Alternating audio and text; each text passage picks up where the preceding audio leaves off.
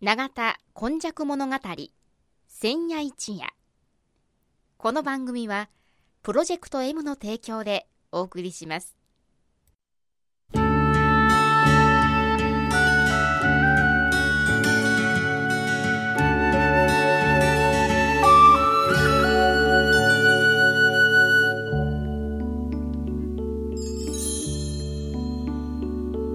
神戸は港があることで多様性のある町となりました。しかしその港というのは神戸港だけを指しているのではありません。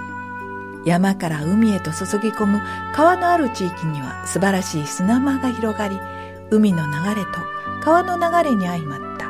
この永田地域一帯も神代の昔から自然の生んだ港がたくさん点在していました。そして港は海外からの素晴らしい知恵や文化をその往来する人々と共に受け入れる場となり豊かな暮らしを生み出していったのです。つまり自然が生み出した小さな港が瀬戸内海を望む永田地域にはあちこちにあり長い長い時代を超えた昔から大陸や朝鮮半島の人々との交流を紡いできたのです。この番組「永田今昔物語千夜一夜」これはこの地域を育んできたこれらの多様な人々の往来とそしてここが住みよいということで定住してきた人々の培ってきた様々を一人一人の視点で読み解き解析し永田の多様性これがこれからの時代の大きな力になるという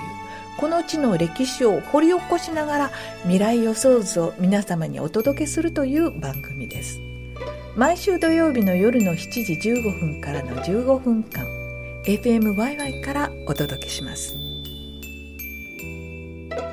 本日もこの番組の時間がやってまいりました、えー、今回121夜となります。お話しいただくのはこの方です。永田に生まれて74年和田寛治と申します。はい、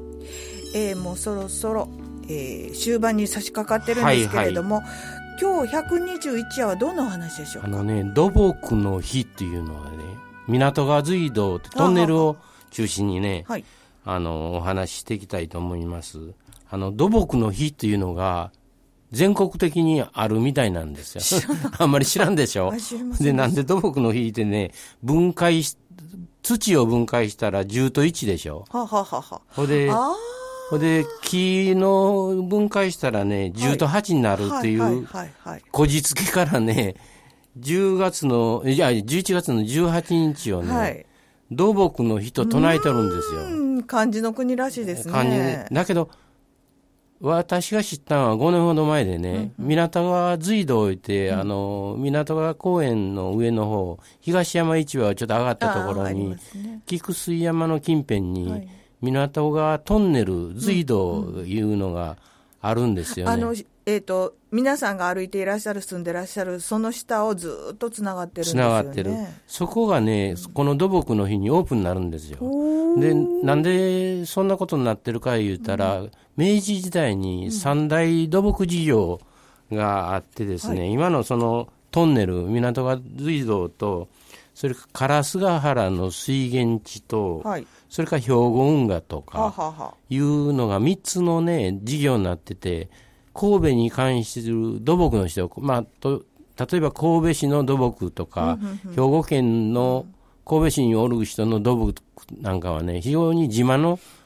棚なんですよね。あのあのトンネルはレンガ造りでねあの古いトンネルだったんだけども、今は新しい方のトンネルができて、古いトンネルをみんなに公開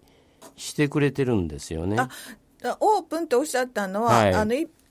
通常はなかなか通れないんですけれども、はい、この日は、えー、みんなが歩いて通ることができる。通ることができるっていうことになったんですよ。うん、で、今年はね、あの、その日が11月11日、できるだけまあ日曜日の方がよかろうということで、11月11日にね、うんあの行ったら港が隧道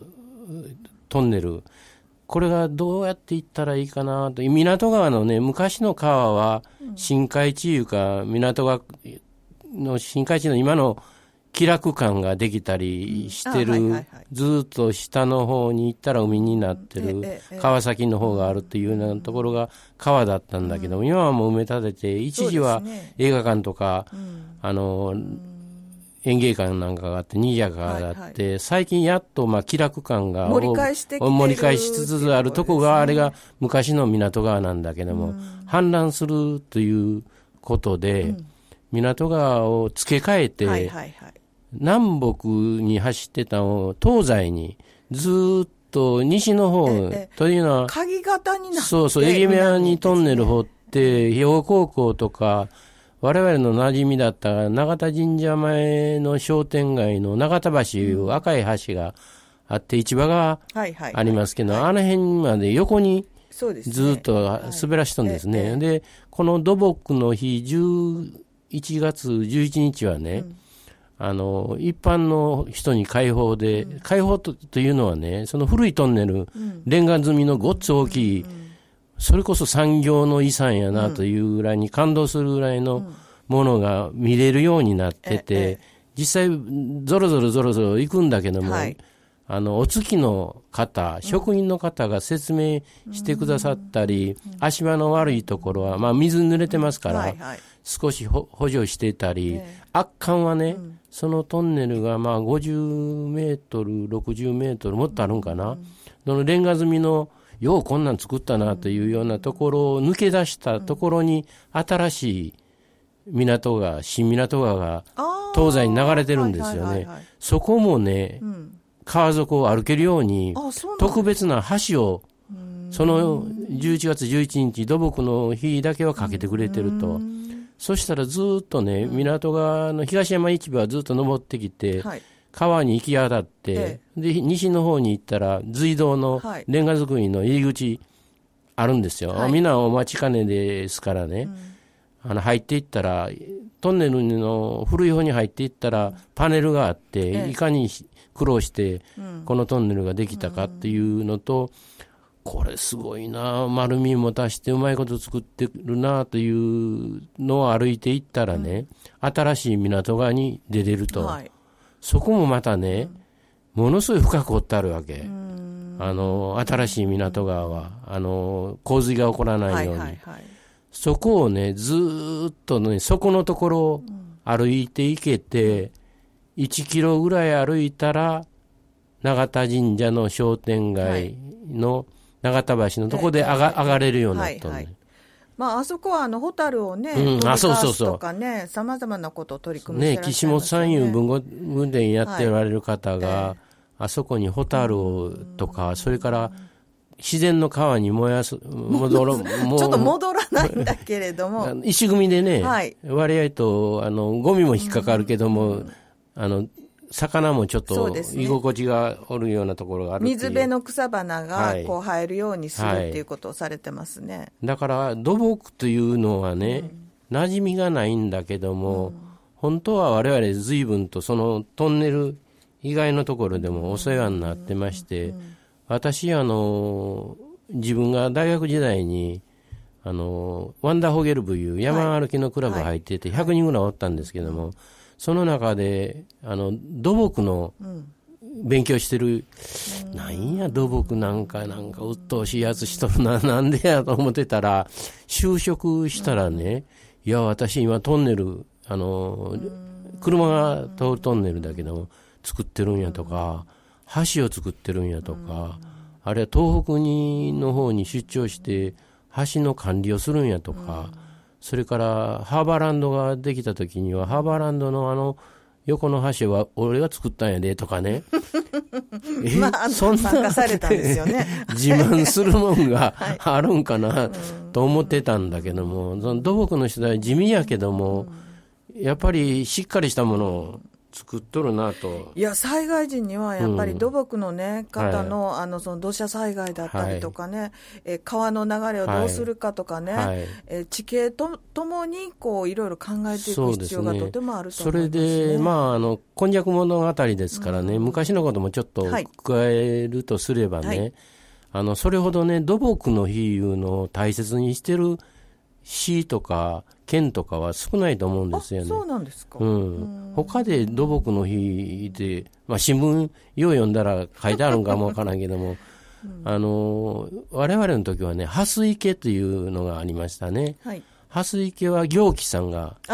作りましたということえで、今の蓮池小学校のはい、行基さんにとって、行基さん一人でやったんじゃなしに、行基さんの行基グループみたいなのがあって、来て、うわーっと掘ってくれて、蓮池ができたと。で、その前に、あの、兵庫の港とか神戸の港の先駆けとなる大和田の泊まりも行基さんが修復したりして、まあ、あれは、あの、なんか和田さんのお話だと、はい。行基さんコミュニティみたいな、はい。えー全部が行基さんがやったわけではないかもしれないけど、そうそう。いう思考を持ってるっていうまか、あ、大き考えい、方そうそう、1000人とかね、そのぐらいの規模で賛同する人がいて、まあ、今でも宗教団体で、まあ、力仕事はしないけども、慈善事業なんかにね、はいはい。その大き大勢がやってることがああるんでね、災害時にね、災害に、ね、ありますからよね、行基さんというようなね、そあの歴史があるとかね、それからまあそれを引き継いで平清美のようなのが京ヶ島、ええ作ったりしてるとかいうのでね、あるんと、それからもう最近になってきて、その今のトンネルはい。以外にも兵庫運河も素晴らしいと思うんですね。で、この前、あの、県庁の OB の人20人ぐらい、兵庫運河のとこまで案内したんですよ。はいはい。案外ね、あの神戸の人でもね、中央区に住んでる方とか、東灘に住んでる方とか、垂水に住んでる方はね、長田のに海があることも知らないし、あ、そうですか。兵庫の運河なんかの、は和田さん、これ大きいですね。いや、これ日本一なんですよ。あの、だってあの辺りに、ん。えー県庁があったわけですよね。昔のね、それは随分150年前のことをおっしゃってまして、はい。やそそうなんよね、だから県庁があの辺りにあって、兵庫県庁発祥の地があるんだけどもね、ああの頃に運河がそうですね。できていったということで、あの運河もね、すごく大きな土木事業で、あのーなんかこう、力仕事、力強い人が長田とか兵庫の近辺にあるとすれば、その方たちの子孫じゃないかな思えるぐらい、丈夫な体の人もたくさんいますね。体のことで言うたら、丈夫さ加減はそういう土木の仕事をする人と、もう一つ、長田は港がありますから、そこで魚を取ったりする方も、ごっつい、あの、大きな、立派な体してるなと思うのと、もう一つは、大きな人見たら、なんか、侍の子孫ちゃうかないうぐらい、戦う系の人はね、非常にあったということで、まあ、神戸の我々の西の方はですね、この土木の日に象徴されるように、何かこう、働くことに喜びを感じたり、物を作り上げたり、トンネル掘ったり、あの、海から海へ、あの、運河を作ったりするのにね、喜びとか知恵を出す人がぎょうさんおったんじゃないかなということでですね、土木の日っていうのはそういう働く人たち、道路工事をしてくれてる人たち、橋を直してくれてる人たちにもちょっと自分の目を向けてみるということがなんか大切な日で、11月11日はね、はい。ぜひ、あの、港が東山市場のあたりから潜り込んでトンネル入って、永田神社前商店街に出てきて、はい。そこで美味しいおまんじゅうとかケーキとか 天ぷらとか、はい。とお豆腐とか買っていただいたらええなと思いました。はい、兵庫区から長田区へというようなつながりもあるようですし、えー多様な人々が、まあ、大陸の方からもおいでになってその力になったということも感じられるところです。今日お話しいただいたのはこの方です。永田に住んで74年和田勘でした。では来週もまたお楽しみにしていてください。永田今昔物語千夜一夜。この番組はプロジェクト M の提供でお送りしました。